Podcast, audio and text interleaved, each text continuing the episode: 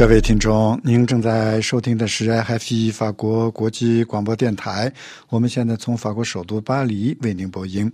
现在是国际标准时间二零二二年四月二日星期六十一点，巴黎时间十三点，北京、香港和台北时间晚上十九点整。首先为您播报今天的新闻内容提要。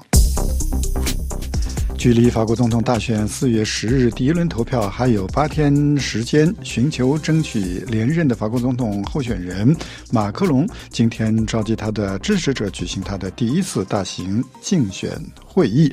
在麦肯锡咨询公司事件的影响下，目前的民调显示，他与极右国民联盟党的勒庞支持力正在逐步拉近。西方正在敦促中国明确反对。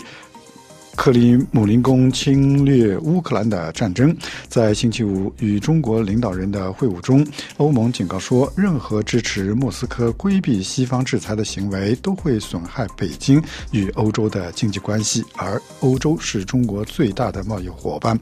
中国外交部官员今天说，中国没有故意规避西方对俄罗斯的制裁，但是北京也呼吁欧盟不要高估中国与莫斯科的关系，在结束。乌克兰敌对行动中的作用。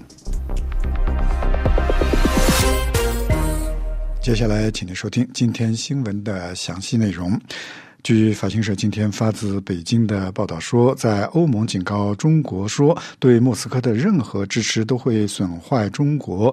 与欧盟的经济关系之后的一天，中国星期六表态说没有故意规避西方对俄罗斯的制裁。作为莫斯科的亲密伙伴国，北京至今没有谴责俄罗斯的入侵，只是呼吁各方要保持克制。西方正在敦促中国明确表示反对克里姆民工的入侵公司。据中国外交部门欧盟事务负责人王鲁彤今天说：“我们没有做任何事情来故意规避。”对俄罗斯的制裁。中国官方的媒体报道，昨天结束的欧盟与中国峰会说，中国国家主席习近平昨天在中欧领导人视频峰会上表示，中方对欧洲政策保持稳定连贯，也希望欧洲方面形成自主的对华认知，奉行自主的对华政策。欧盟会上敦促中国不要援助俄罗斯，帮助俄罗斯规避西方制裁，以延续在乌克兰的战争。中国方面没有。确指欧盟是否跟随美国制定对华政策？据中央电视台说，习近平在北京以视频方式会见欧洲理事会主席米歇尔和欧盟委员会主席冯德莱恩时说：“新冠疫情和乌克兰危机的背景下，中欧应该就中欧关系和事关全球和平发展的重大问题加强沟通，为动荡的世界局势提供一些稳定的因素。”日本外相到访波兰，他将同乌克兰难民同乘政府的专机返回日本。请听本台在东京特约记者楚良一的报道。日本外相到访波兰，将同乌克兰难民同乘政府专机抵日。日本时间四月二日下午，前往波兰支援乌克兰难民的日本外相林方正抵达波兰。返回日本时，约三十名希望前往日本的乌克兰难民将登上日本政府专机，与林方正一同飞往日本。波兰是乌克兰的邻国，也是接受乌克兰难民最多的国家。林外相作为岸田首相支援乌克兰难民的特使，于日本时间一日晚乘坐政府专机离开羽田机场，于日本时间二日下午抵达波兰。日本政府原计划派遣负责难民方面事务的日本法务省的。法务大臣古川真久赴波兰，但是因古川真久的家人感染新冠病毒，古川真久可能成为密切接触者，因此由林方正替换。此事已向众议院运营委员会董事会报告，并获得批准。林方正按照古川原定的时间表，日本时间四月一日乘坐政府专机飞离日本。临行时，林外相表示：“我想在接受难民时，尽量了解当地的需求和问题。”林方正计划在波兰停留三天，他将与波兰政府官员会面，讨论对逃离俄罗斯入侵的乌克兰难民的援助。他还将参观难民设施和在乌克兰东南部热舒夫开设的日本政府联络处，并与国际组织和非政府组织的相关人士交换意见。法广特约记者楚良一发自东京。法国国家统计与经济研究所最新公布的数据显示，二零二二年三月，法国消费者价格在十二个滚动月份中上涨了百分之四点五，刷新了八十年代的记录。本次法国通胀率激增与乌克兰战争所导致的能源价格暴涨呈直接的相关。请听本台记者倪楠的报道。法国国家统计与经济研究所最新公布的数据显示，今年三月，法国消费者价格在十二个滚动月份当中上涨百分之四点五，刷新了八十年代的记录。本次法国通胀率激增与俄乌战争所导致的能源价格暴涨成直接相关。俄乌战争给法国通胀造成的影响比预想的还要大。今年二月，法国的消费者价格在十二个滚动月内涨幅为百分之三点六，三月涨幅达百分之四点五，超过了预期的百分之四点二。一年以来，法国的调和消费者物价指数涨了百分之五点一，不过仍然远远低于德国的百分之七点三和西班牙近乎百分之十的数据。本次法国价格飙升是二月二十四日以来俄乌战争作用于全球能源市场的结果。一年多来，能源价格的激增逼近百分之二十九，食品价格的上涨速度也快于预期。新鲜农产品价格飙升，但是其他类别价格增幅较为温和。目前，其他商品和服务的通胀情况，法国稳定在百分之二左右。有分析人士认为，这意味着战争对于法国经济的影响暂未波及这些领域。鉴于通胀情况，法国劳工部宣布，五月一日起，最低工资将会进行自动调整，上调百分之二点四至百分之二点六。而未来多个月份当中，法国的通胀可能还会保持在高位。由于西方对俄罗斯的制裁导致价格飙升，而俄罗斯是镍、钛、钢与小麦市场的主要参与国，这预示着生产成本已经在一年当中涨了百分之二十。根据最新预测，四月至六月间，法国通胀将会保。持在百分之四点五左右，有分析人士认为，未来几个月这一比例可能将会超过百分之五，通胀压力将会越来越多的蔓延到所有经济部门。如果最低工资标准和工资涨幅跟不上的话，那么法国单位家庭购买力的走低或将继续。匈牙利布达佩斯市长批评现总理阿尔班传播乌克兰战争谎言，并披露北京决定放弃负担布达佩斯分校的计划。请听本台特派记者杨梅的报道。听众朋友，匈牙利将于明天周日举行立法选举。此次选举是匈牙利最近十多年来选情最紧绷的一次。现任总理奥尔班试图继续连选连任，倘若获胜，这将是他第五度担任匈牙利总理。匈牙利反对派在屡屡战败之后，终于结成由六大党派组成的统一战线。去年十月，推举出匈牙利霍尔德梅佐瓦市保守派市长马基扎伊彼得担任候选人。最新的民调结果依然是执政党。略胜一筹。不过，记者在布达佩斯遇到多位支持反对党的选民，坚持认为，如同2019年布达佩斯市长选举一样，反对党出人意外获胜的可能性依然存在。布达佩斯市长卡拉苏尼是反对党联盟中的一位领军人物，但为了增加反对党获胜的可能性，出于对匈牙利全国，尤其是乡村保守选民占多数的考量，他于去年十月退出竞选，并且支持马基扎伊彼得。作为反对党联盟的候选人。乌克兰战争喧宾夺主，成为此次选举的一大焦点议题。不过，亲普京的奥尔班总理见风使舵，在第一时间对乌克兰难民敞开大门，给乌克兰政府提供人道援助。与此同时，他在与普京保持距离的同时，拒绝向乌克兰运送武器，拒绝运往乌克兰的武器途由匈牙利的国土运往乌克兰，也并不支持西方对俄罗斯的制裁政策。奥尔班因此受到乌克兰总统泽连斯基的点名批评。不过，奥尔班却将自己成功的说成是和平的代言人，而支持向乌克兰运送武器的反对派则被他批评为是战争的代表。对此，卡拉苏尼市长向法广评论说：“这是奥尔班总理编造的一个巨大的谎言，这样他就可以摆脱在过去十二年中以普京关系密切的耻辱。在过去十二年中，他是普京的轻蔑的盟友。此外，他也一直是俄罗斯在匈牙利与欧洲利益的仆人。”中国议题虽然并非是此次选举的一大关注点，但它却是受到反对派质疑的奥尔班的向东看政策的一部分。去年四月被独立调查媒体披露的复旦布达佩斯分校的计划，曾经是凝聚反对党的一大粘合剂，推动他们联合一致，共同推翻已经执政四届的奥班总理。去年六月，六大反对党的候选人曾经共同致函中国主席习近平，明确表示，倘若他们当选，他们将撕毁现任总理与中方签署的复旦分校以及匈塞铁路的协议。那么，中方对此有何回应？卡拉苏尼市长就此回答说：“我们还没有收到任何中国官方的反应，但我们从外交渠道听说，中国政府对复旦分校的这种形式的投资已经不再感兴趣了。不过，我没有听说关于布达佩斯与贝尔格莱德铁路的类似的意见。反对党也要停止这个项目，因为这对匈牙利是十分不利的。首先，它将由中国贷款建造；其次，它将成为中国货物通过匈牙利进入欧洲的运输工具。在我看来，欧洲已经非常正确的决定促进欧洲内部的经济凝聚力。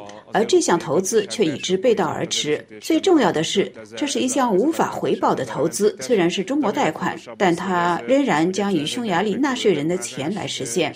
政府自己说，这项投资将在一千年内得到回报，也就是说，永远不会。以上是法广特派匈牙利记者杨梅发自布达佩斯的报道。距离法国总统大选四月十日第一轮投票还有八天时间，寻求争取连任的法国总统候选人马克龙今天召集他的支持者举行他的第一次大型竞选会议。在麦肯锡咨询公司事件的影响下，目前的民调显示，他与极右国民联盟党的勒庞支持率正在逐步拉近。请听本台记者艾米的报道。在民调中一直占据榜首的马克龙的第一个竞选机会就规模空前，他希望借此引发选民的高度关注。预计将近有三万五千名支持者前往听取他的演讲。据接近马克龙的人士表示，演讲的内容概括为“我们是什么？我们从哪里来？和我们要去哪里？”这几个几乎是哲学领域的话题展开。尽管马克龙要参加连任的竞选并不是悬念，但是他推迟到最后的时刻。才正式宣布了参选。与此同时，担任欧盟轮值主席的他，也被卷入了乌克兰的战争。但是，这个事件最初提升了他在民意调查中的总统地位。但就在竞选投票日不断逼近之际，马克龙目前也不得不面对他在任职期间公共当局大量的付巨款求助于包括麦肯锡在内的咨询公的信息所引发的争议。同时，他也受到与金融界有联系的富人总统。形象的困扰，反对党的候选人直接用“国家丑闻”来形容麦肯基事件的影响。分析认为，麦肯基的事件发生在最糟糕的时候，在通常的情况下，这样的争议不一定会影响处于上升期的候选人，但是会削弱处在下降期的候选人。据目前的民调弧线显示，曾经一度获得百分之三十支持率的马克龙，在第一轮的投票支持率呈现出下降的趋势，而他的主要竞争。对手勒庞则持续上升。周六四月二号，两人的支持率分别是百分之二十七和百分之二十一，在十二位候选人中依然占据着前两名的位置。紧跟其后的是法兰西不屈服党的候选人梅朗雄，为百分之十五。传统的右翼大党共和党候选人佩克雷斯和认为是偏极右的在征服党的泽莫尔，则在争取第四名的位置。而佩克雷斯的弧线正在下降，泽莫尔的则不断的。微升，其他的几位候选人中，除了绿党的亚多的支持率达到百分之六之外，其余几名都在百分之二和百分之三之间徘徊。美国将更多的俄罗斯和白俄罗斯公司纳入实体清单，设立出口禁令。据美国商务部的表示，这我的行动旨在削弱俄罗斯和白俄罗斯的国防。新闻节目播送完了。各位，您收听的是 IFE 法国国际广播电台。接下来，请您收听由艾米主持的《今日要闻解说》。听众朋友，在欧盟警告北京对莫斯科的任何支持都会损害与欧洲的经济关系之后的第二天，北京方面表示，中国并不是要故意规避西方对俄罗斯的制裁，同时也呼吁欧盟不要高估其在莫斯科对结束乌克兰敌对行动中的影响力。作为莫斯科的亲密伙伴，北京至今没有谴责俄罗斯的入侵行为，只是呼吁各方要保持克制。但是西方国家正在敦促北。京明确的表示反对克里姆林宫的攻势。法新社报道认为，在周五的欧中峰会之上，欧盟方面警告说，任何支持莫斯科规避西方制裁的行为，都会损害到北京与欧洲的经济关系。而欧洲目前是中国最大的贸易伙伴。中国的外交部欧洲司的司长王鲁彤周六作出回应，表示北京并没有做出任何事情来故意规避对俄罗斯的制裁，但是他同同。时也认为中国并不是乌克兰危机的参与一方，因此中国与莫斯科的贸易不应该成为制裁的目标。北京方面一直反对对俄罗斯的制裁，认为这些制裁对解决乌克兰的局势会起到反作用的效果。法新社报道认为，北京的共产党政府为他与莫斯科坚若磐石的友谊辩护的同时，欧盟希望劝阻中国积极的支持俄罗斯对乌克兰的战争，无论是。是通过石油、天然气的购买，还是通过财政上的援助？欧盟委员会的主席冯德莱恩周五在和中国国家主席习近平举行视频会议后，就指出，这种支持将严重损害中国在欧洲的声誉，因为欧洲的公司会看国家如何定位自己。而欧洲理事会的主席米歇尔则指出，我们希望中国考虑到它的国际形象以及与欧盟经济关系的重要性。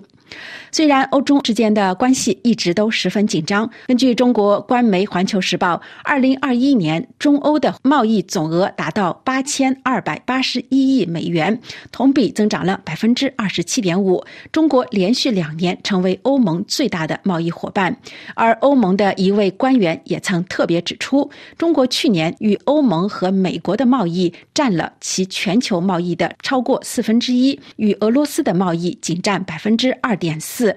数字对比背后的含义也是一目了然，这或许也是欧盟与北京对话时的底气所在。在周五的欧中峰会上，冯德莱恩还指出，冲突的延长以及对世界经济的破坏不符合任何人的利益，当然也包括中国在内。他说，北京必须承担起自己的责任，把俄罗斯带到和平谈判桌上来。德国梅里奇研究所的研究员斯戴克分析认为，欧洲人正在试图通过强调他们所遭受的经济损失来影响中国领导人的战略计算。但是，北京周六呼吁欧盟不要高估他在莫斯科结束乌克兰敌对冲突中的作用。王鲁彤的原话是：“告诉俄罗斯人，你必须停止这场战争，俄罗斯人就会停止。这样做是不行的。”他认为，入侵乌克兰是俄。俄罗斯做出的独立决定。王鲁彤还表示，中国总理李克强周五会见欧盟领导人时，重申北京反对热战和冷战，反对集团之间的分裂，并且拒绝偏袒任何一方。法国前驻莫斯科和北京的大使希尔维贝曼告诉法新社，将中国从俄罗斯分离出来的想法是虚幻的，因为当乌克兰战争结束之后。美国的注意力自然将主要转向中国，而且不是以友好的态度。因此，中国。必须保持和邻国的合作。他也强调，不要忘记的是，包括印度、巴基斯坦、南非、巴西等许多国家也同样拒绝批评莫斯科。法新社分析还认为，周三俄罗斯的外交部长拉夫洛夫在访问北京的时候，就提出要以新的多极世界秩序的名义来面对美国。他也获得了。对中俄两国无限友谊的重申。但是这个愿景同时加剧了对出现一个反对西方的独裁集团的担忧。在这样的情况下，法国的智库战略研究基金会的研究员瓦莱利。米凯警告说，危险的是，中国将在乌克兰的问题上超越其中立性，以获得让步，比如要恢复布鲁塞尔和北京在柏林倡议下于二零二零年签署的投资贸易协议的谈判等等。另据中央社的报道，有分析就认为，如果到了非选择不可的关头，北京还是会选择帮助莫斯科。但是如此一来的话，俄罗斯与西方的对抗就会变成俄中与西方的对抗。中国的尴尬状态可以说还远未到来。以上要闻解说由艾米编播，感谢收听。感谢您继续收听 AFP 法国国际广播电台。接下来为您播出的是呢喃编播的法国报纸摘要。各位好，今天是二零二二年四月二日星期六，星期五的中国欧盟虚拟峰会是法国各大主流报刊的关注重点。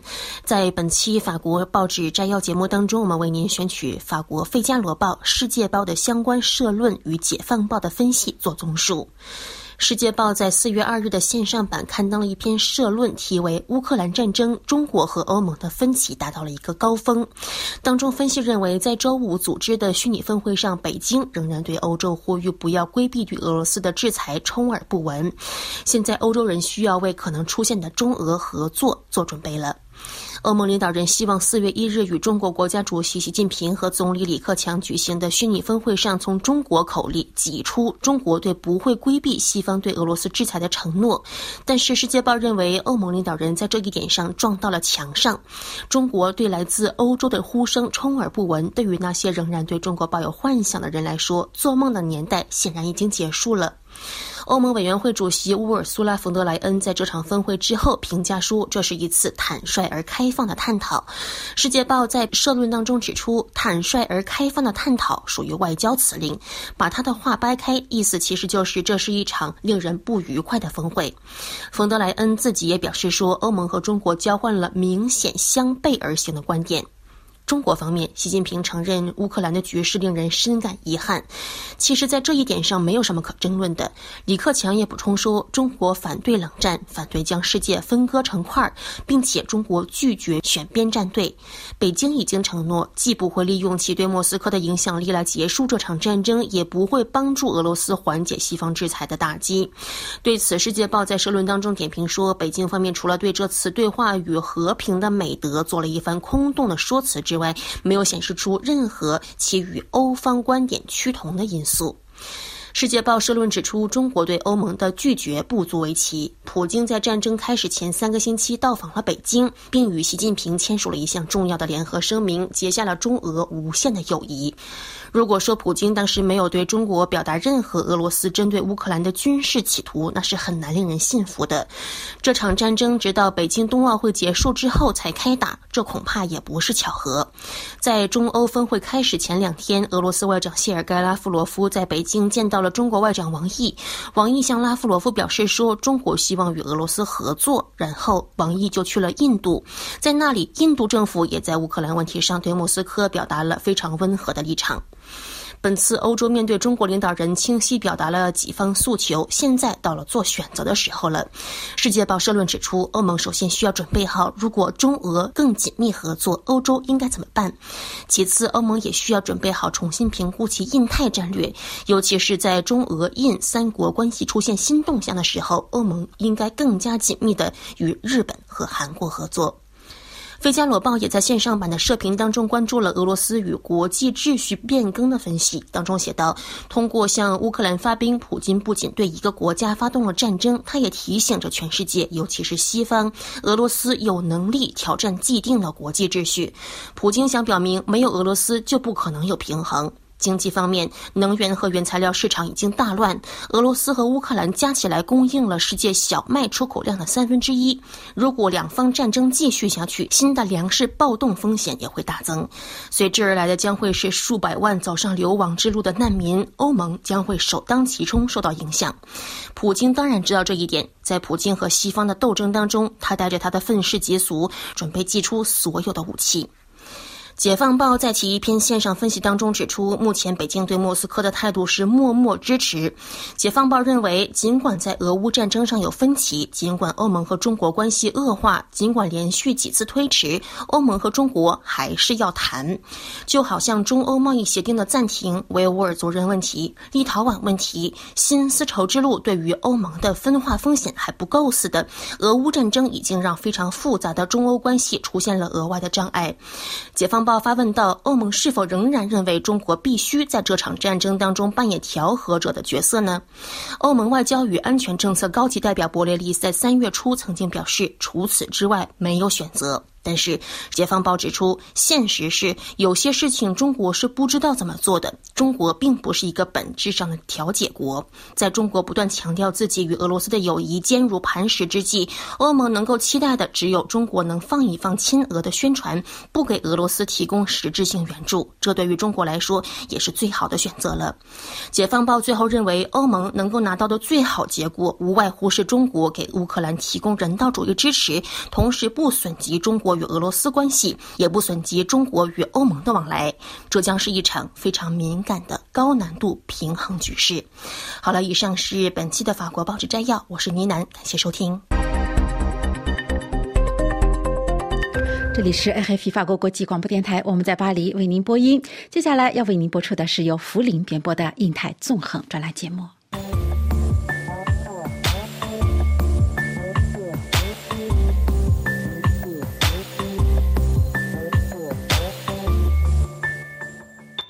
听众朋友们好，英国情报部门负责人、英国政府通讯总部总监弗莱明三月三十一日受邀在澳大利亚国立大学国家安全学院就俄罗斯入侵乌克兰这一历史性事件对欧洲和世界安全局势及地缘政治所带来的巨大影响发表了演讲。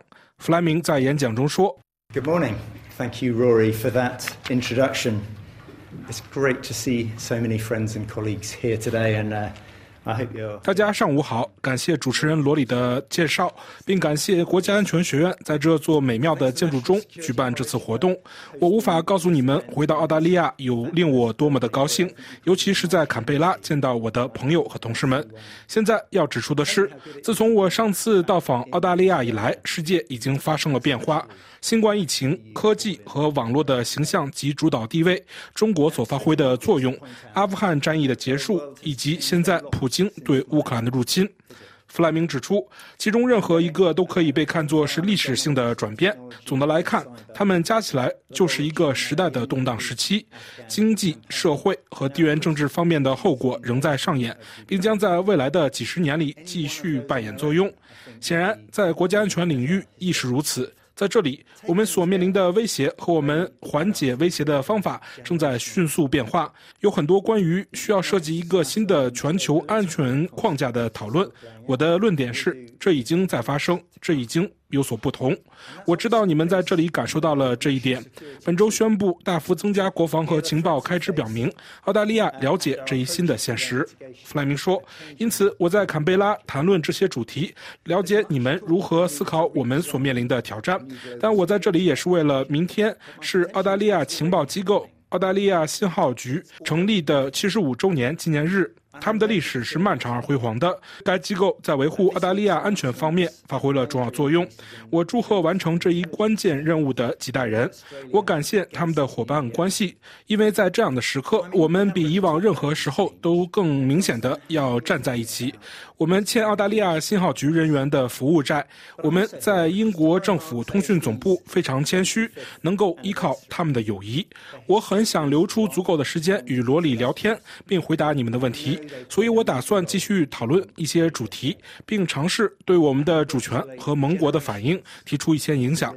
弗莱明说：“首先是新冠疫情问题。当然，在我们宣布疫情结束之前，我们还有一段路要走。我们所付出人类生命的代价是可怕的。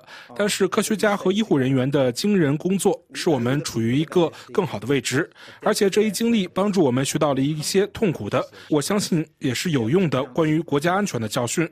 也许最重要的是。”我们现在对国家的复原力有了更好的理解。在2020年之前，这里有谁会意识到口罩的全全球供应链会是一个如此关键的依赖性，或者一艘集装箱在苏黎世运河搁浅会造成如此的混乱？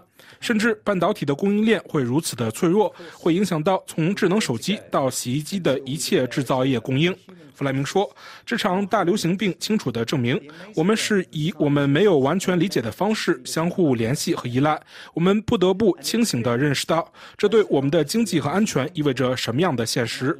我们已经看到，科技对于保持联系、保持我们的经济发展和改变我们的工作方式是多么的重要，甚至在国家安全界也是如此。”然而，他也表明，我们的国家在网络威胁面前是多么脆弱，我们的对手是多么迅速地适应和利用新的环境。对我来说，教训是我们的网络安全还不够好，我们需要继续投资，使其变得更好。弗莱明补充说：“我想谈的第二个方面是俄罗斯对乌克兰的入侵。信不信由你。自从普京对乌克兰发动无端和有预谋的攻击以来，已经过去了三十六天。从各种意义上来说，这都是令人震惊的。但它并不令人惊讶。我们以前看到过这样的策略，我们看到了情报画面的建立，而我们现在看到的，普京试图贯彻他的计划。”但这是失败的。他的 B 计划是对平民和城市实施更多的野蛮行为。弗莱明说：“显然，普京是按照不同的道德和法律规则行事。太多的乌克兰人和俄罗斯人已经失去了他们的生命。除此之外，还有许许多的人的生活被破坏了。联合国估计，在国短短的一个月的时间里，已经有超过一千万人逃离了他们的家园。这是一场从未发生过的人道主义危机，而且它还没有结束。也就是说，越来越多的人认为，普京对局势的判断有很大的偏差。很显然。”他误判了乌克兰人民的抵抗，他低估了其行动将激发的联盟的力量，他对制裁制度的经济后果估计不足，普京还高估了他的军队取得迅速胜利的能力。我们已经看到俄罗斯士兵缺乏武器和士气，拒绝执行命令，破坏他们自己的设备，甚至意外地击落了俄军自己的飞机。弗莱明说：“尽管我们相信普京的顾问们不敢告诉他真相，但正在发生的事情和这些错误的判断程度，必须让该政权非常清楚。”本周，俄罗斯国防部公开表示，他们将大幅减少基辅周围和北部一个城市的战斗行动。看起来，他们已经被迫做出了重大改变，但随后他们就开始在这两个地方又发动了攻击。混合信息和刻意的错误信息，我们得看看他是如何展开。行动的这一切加起来，就是我们的领导人警告普京会出现的战略误判。这已经成为他的一个个人的战争，其代价是乌克兰的无辜人民和越来越多的普通俄罗斯人被迫付出。弗莱明说：“当然，最大的讽刺是，通过他的行动，普京给自己带来的正是他试图避免的事情。”即一个重新具有民族意识的乌克兰，一个比以往任何时刻都更加团结的北约联盟，以及一个谴责其行为的全球国家联盟。仅仅过去了一个多月，现在就自信地勾勒出这场危机的所有影响还为时过早。但我将概述对我来说真正冲突的几个方面。我想说说信息方面的冲突问题。俄罗斯书写了一本混合战争的书，其所利用的国家媒体、在线媒体和影响力代言人都被用来掩盖动机，为军事行动做出辩护。我们已经看到俄方在叙利亚和其他许多战场上使用这本游戏指南针，他们的目的是散布虚假信息，播种对证据的不信任，扩大错误的叙述。这也是为了确保所发生的事情的真实情况不会在俄罗斯国内暴露。而这正是最危险的假消息战争的发动地。我们知道，普京的运动被各种问题所困扰：士气低落、后勤失败、俄罗斯军人的高伤亡人数等。他们的指挥和控制仍处于混乱状态。我们已经看到，普京对自己的人民撒谎，试图掩盖军事上的无能。弗莱明说，而所有这些都意味着，普京寻求对媒体和互联网访问的粗暴管制，他寻求关闭反对派的声音，他正在对俄方的宣传和秘密机构进行大量投资。但在这里，很明显，普京又计算错误了。乌克兰总统泽连斯基的信息行动已经显示出，它是非常有效的，是灵活的、多平台的、多媒体的，而且对不同的受众有极好的适应性。只要看看乌克兰国旗的样子，蓝天一片向日葵，就知道它到处飘扬，包括在英国政府通讯总部外面，你也能就知道信息的落点有多么的好。弗莱明说：“这是一个得到全世界信息运动支持的信息。在英国，它集中在一个新的政府信息部门，该部门负责识别和反击针对英国和国际受众的来自克林姆林宫的虚假信息。它汇集了政府各部门的专业知识，挑战错误的叙述。它处理的是事实，而不是假话，确保真相被很好的告知。而且，这些真相越来越多的来自于情报。”在这场冲突中，有多少情报被迅速解密，以抢在普京的行动之前被公布？这已经是一个显著的特点。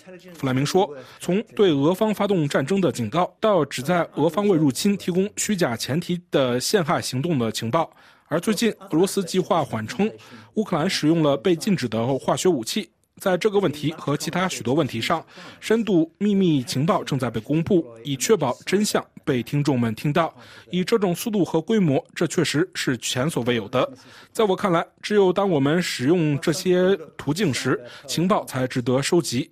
所以我毫无疑问地欢迎这一进展。当然，这种对抗的其他方面是在网络空间中进行的。有评论说，我们没有看到俄罗斯人部署重大的网络攻击作为其运动的一部分，这让人感到惊讶。弗莱明说：“我认为很多人都忽视了这一点。虽然有些人在寻找网络的珍珠港事件，但我们从不认为灾难性的网络攻击。但我们从不认为灾难性的网络攻击是俄罗斯使用进攻性网络或其军事学说的核心。如果不这么想，就会误判网络在军事行动中的影响。”这并不是说我们在这场冲突中没有看到网络行动，我们有，而且是很多。通过英国政府通讯总部下属的国家网络安全中心，我们已经看到俄罗斯持续破坏乌克兰政府和军事系统的意图。我们还看到了一些看起来像影响周边国家活动的溢出。我们当然看到有迹象表明，俄罗斯的网络行动者正在寻找反对其行动的国家的目标。弗莱明说。因此，正如我们对乌克兰军队的勇敢行动表示敬意一般，我们也应该对乌克兰的网络安全表达敬意。我们和其他盟友将继续支持他们的加强防卫，而且在国内，我们正在尽我们所能，确保企业、政府紧急落实计划，以提高基本的网络复原力水平。我知道你们的澳大利亚网络安全中心在贵国也在做同样的工作。现在，我对这场冲突的第三个观察是。非国家行为者参与的程度和对其结果的发言权，其中一些是在乌克兰战场上可以看到的。很明显，俄罗斯正在使用雇佣军和外来战士来增强其部队，这包括自2014年俄罗斯非法吞并克里米亚以来一直活跃在乌克兰的瓦格纳集团。该组织作为俄罗斯军方的一个影子部门，为更多的风险行动提供令人难以置信的推诿。弗莱明说：“最近，我们看到瓦格纳集团正寻求提升一个档次。我们了解到，该组织现在正准备派遣大量人员进入乌克兰，与俄罗斯军人并肩作战。他们正在考虑从其他冲突中转移部队，并招募新的战斗人员来增加人数。这些士兵可能会被用作炮灰，以试图限制俄军的军事损失。” And recruiting new fighters to bolster their numbers. These soldiers. Are likely to be used as cannon fodder to try to limit Russian military losses. 感谢您的收听，也感谢法布里斯的技术合作。请您在我们的“英泰纵横”节目中查看本期节目的详细内容。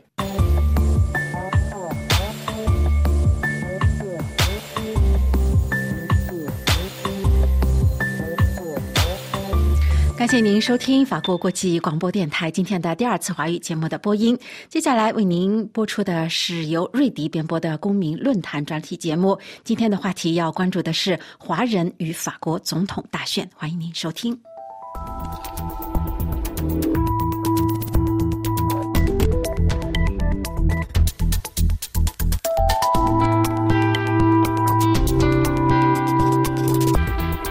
各位听众。二零二二年是法国的大选年，在四月十日和二十四日的两轮总统选举投票之后，还有六月十二日和十九日的两轮国民议会议员选举投票。各路政治团体都在全力以赴争取选民，尤其是争取那些投票意愿不高的选民的支持。法国媒体调查近期揭露出的传统右翼大党共和党人党内总统候选人初选活动中党员人数造假现象，至少从侧面反映出各政党在华裔或者更广泛的说，在亚裔社团争取支持的努力。包括华裔社团在内的亚裔选民常常被看作是政治参与积极性较低的群体。二零一六年、二零一七年，亚裔社团围绕治安问题发起的大型集会，一度吸引了法国舆论对这个一向低调的社团的关注。自二零二零年开始，在全球传播的新冠疫情，更使得亚裔社团此前长期面对的隐性歧视凸显出来。但以示威游行为主的社会动员，是否转变成了更为积极的政治参与动力呢？中国与西方国家逐渐紧张的关系，是否影响华裔选民的投票意向呢？微信平台对华语社群在法国的公民身份认同构建以及政治参与发挥着怎样的作用？我们电话采访了法国国家科学研究中心终身研究员王思萌女士。王思萌是社会学博士，近年尤其专注与海外华人华侨社群相关的社会参与、全球流动、种族歧视、公民身份构建等课题的研究，多次发表专著和论文。那么，我们先从这个二零一七年的总统选举和立法选举谈起。二零一六年、二零一七年正好是亚裔社团、华人社团在围绕治安问题动员比较活跃的一段时期。那么，华人社团的这个动员对二零一七年的这个选举是否有影响？他们这种动员是是不是变成了一种更积极的一种政治参与？所以就是二零一六年张超龄的事件哈，二零一七年刘少尧的事件，这两个事件确实都是为在法国的，尤其是华裔的这样一个呃群体，他们的呃社会参与造成了很大的影响。因为他们的这样一个政治参与，主要是以集会和抗议的示威的这样一个形式来表现的。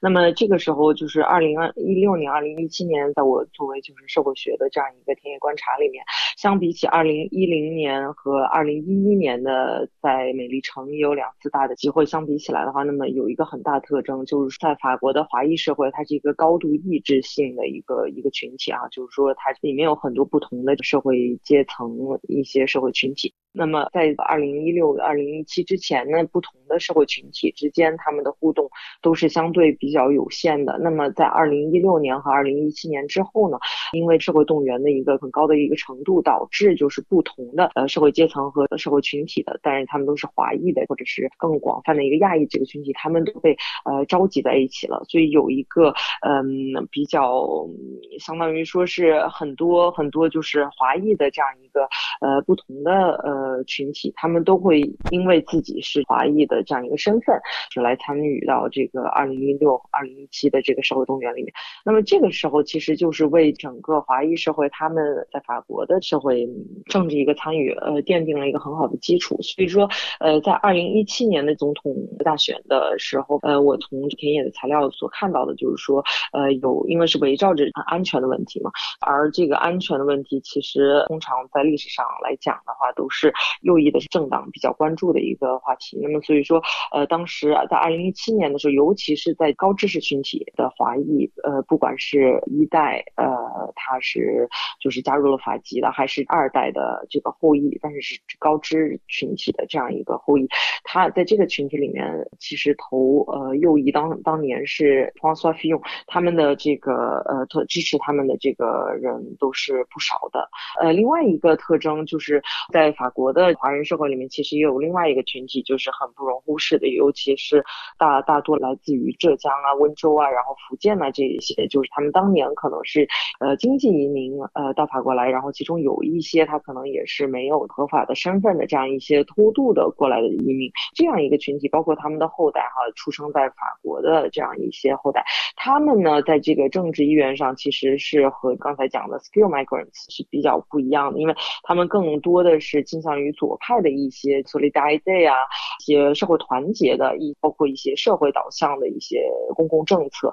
所以说，他们呢，其实从一个大的趋势上来讲，其实更倾向于投左翼的一些政党。但是呢，他们又和传统的支持左翼的，在法国的，比如说一些 working class，就是法国的工人阶层或者是平民阶层，他们的投票呢又有一些小的不一样的，因为他们对于经济的自由主义还是比较关注的，因为有一些他他们呃确实是在做一些和中国的贸易啊，或者说其中有一些也是支持，比如说希望能够立法允许星期天来工作呀等等。所以说这部分群体他们支持左翼的一些社会政策的一个导向，但是呢他们在经济的一些政策上却又是比较偏右的。所以说在二零一七年的时候，一个比较特殊的现象就是说，因为 Emmanuel Macron 呃就是像一匹黑马一样登上了这个法国政治的舞台，所以当当年二零一七年的时候，也有一些人，尤其是出生在法国的一些华裔华二代，有一些也是投给了 Macron。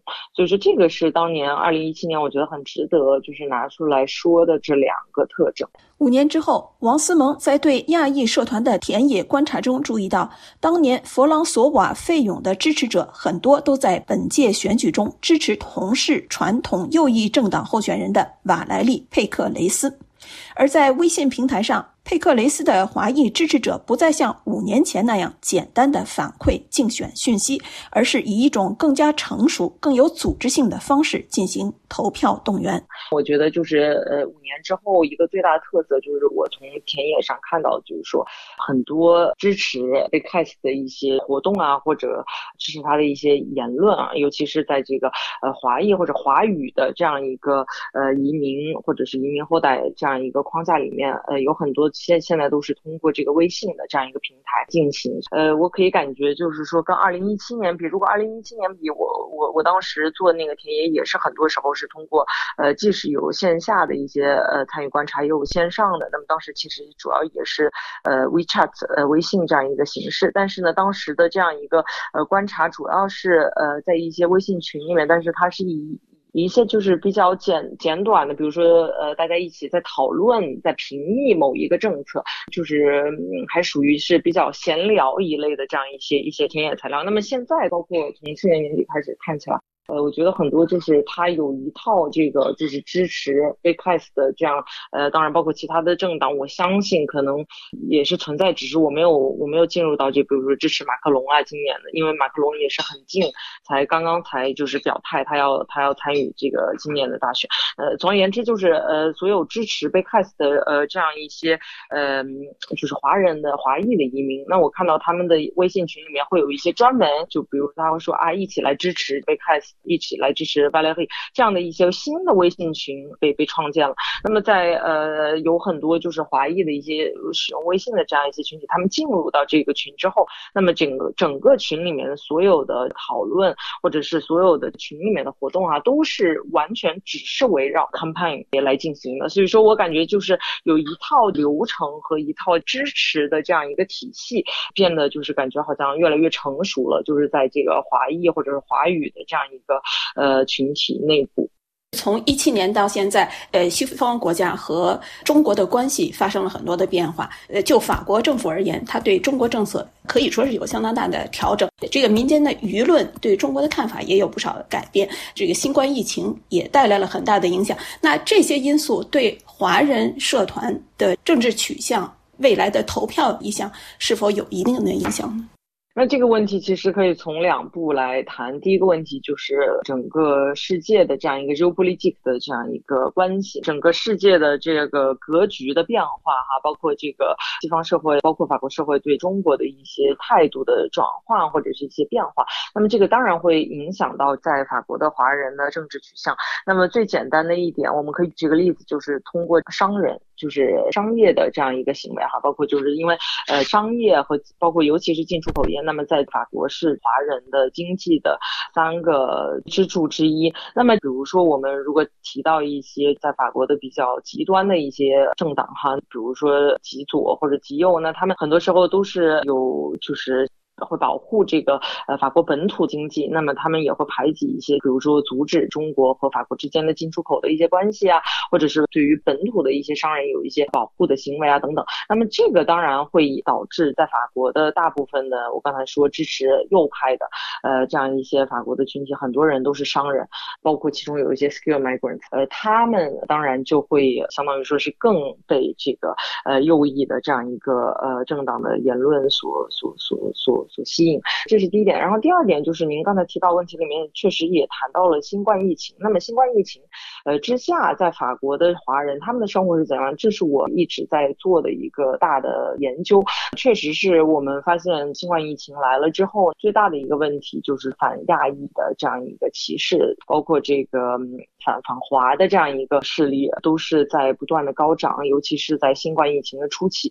那么这个时候，呃，确实是很多很多华人，包括法国本土的民众，也在重新思考，就是法国它的移民政策，包括它的这个共和模式的这个融合的政策，呃，它对于华人或者是包括少数族裔，他们真正能够融入到法国的主流社会，包括他们的在呃法国主流社会里面，是不是会受到一些不公正的待遇啊，包括一些歧视啊，这方面的这个呃舆论还有这方面的研究，这方面的媒体的报道都是越来越多的。那所以说，呃，现在确实是有更多越来越多的华人华裔哈，呃，尤其是这个我们在很多就是学术发表里面，我们也谈到了，就是我们做了一些定量的研究，包括一些定定性的研究，来看这个呃新冠是怎么使得华裔社会内部来意识到种族歧视的问题，尤其是针对这个华裔和亚裔的这个种族歧视的问题。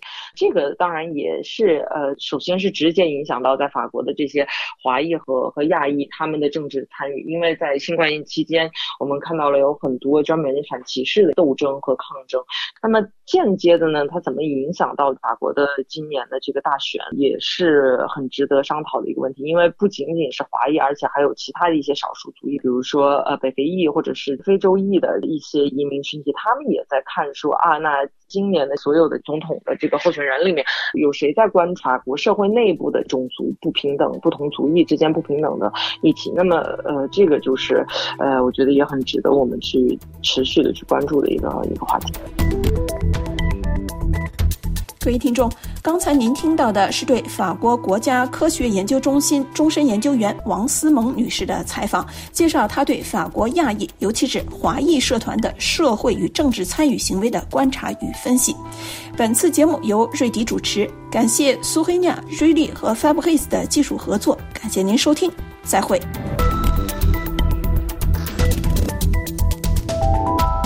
黑非法国国际广播电台，接下来为您播出的是本台今天的最后一个专栏节目。要为您播出的是法语教学节目。今天播出的是我们推出的最新的法语教学课《Les voisins du douze bis》的第二课，欢迎您收听。Les voisins du douze bis，一部双语剧情剧，为您介绍法语。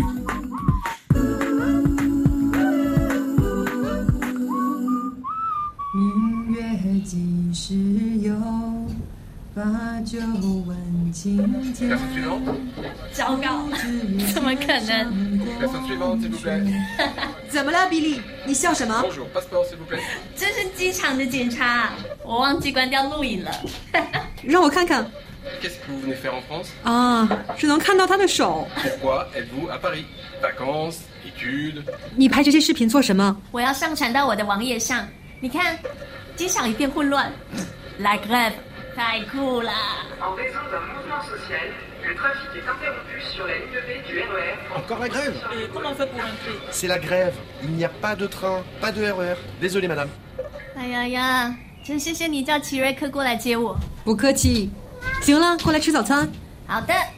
等我上传了这个就来。 Et voilà. On est arrivé au 12 bis, chez Rosa. Restons calmes, restons calmes. Yann, je suis pompier, à l'hôpital, tout va bien. 梦幻般的抵达，一次楼道内的生产。好了，上传完毕。 Les voisins du douze bis. Épisode 2 Un courrier mystérieux. 你好，雨堂，宝贝，你不回答。只想跟你道声平安。不过到的时候还是挺疯狂的。我上传了几个视频，那是我《巴黎历险记》的开始，去看看吧。看完跟我说说感想。比利，行，稍后打电话给你。我想你，比利，我爱你。能开下门吗？好的。Bonjour, j'ai un colis pour Leila Touré, c'est vous 呃，je ne comprends pas. 12 bis rue du Paradis, au troisième étage, Leila Touré. Est-ce que c'est vous? Est-ce que C'est votre nom? votre nom? Billy, Ah, c'est votre mère Euh, Bon, c'est votre adresse? Alors est-ce que vous le prenez ce colis oui. Tenez, signez ici. Merci, bonne journée. 呃，au revoir.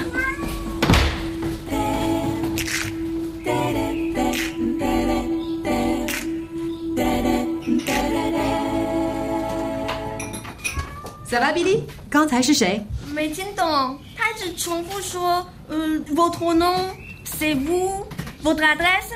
他给了我这个雷拉图黑，或许那东西很危险。让我看看，哦不是邮件，寄给雷拉图黑。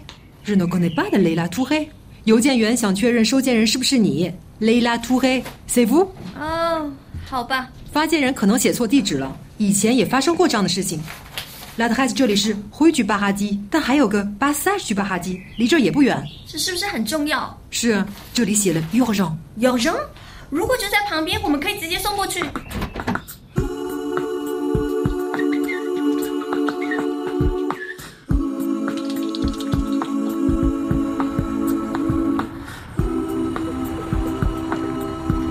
Les voisins du 12 bis.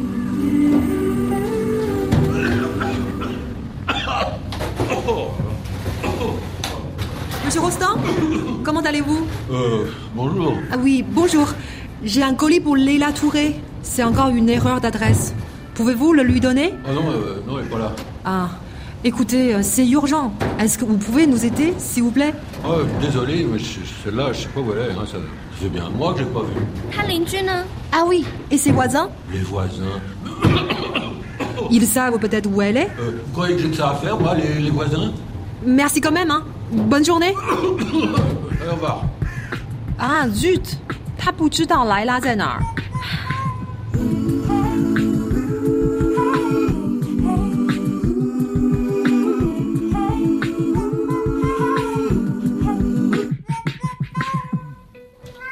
罗莎，十万火急，拆开邮件，好的，也许能找到点线索。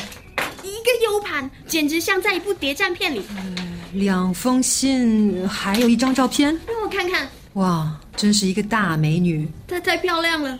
那是信呢？呃，等等，Leila ma chère，签名人是阿哇，他写给他亲爱的莱拉。好酷！J'espère bientôt obtenir mon visa long séjour, passeport talent。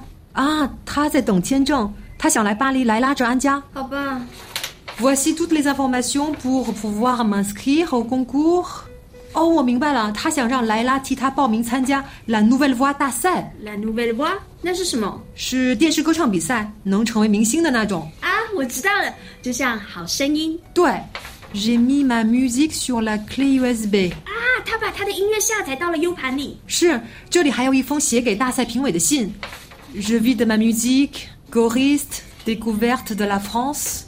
他今年春天跟随一个马里的乐团在法国做过一次巡回演出。一位想到法国来发展的马里女歌手。对，等等，这是他的简历。Awa Kouyaté, né le 9 avril 89。啊，他三十三岁了。简历里有住址吗？嗯，17 rue de la République, Montreuil。太棒了，我们走吧。行，好主意。呃，我给齐瑞克打个电话。等等，把 U 盘给我。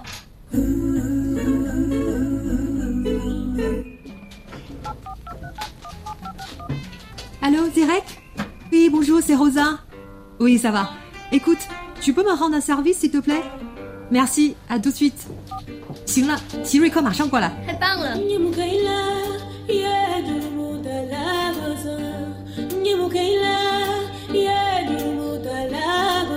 哇，这声音天哪，太美妙了。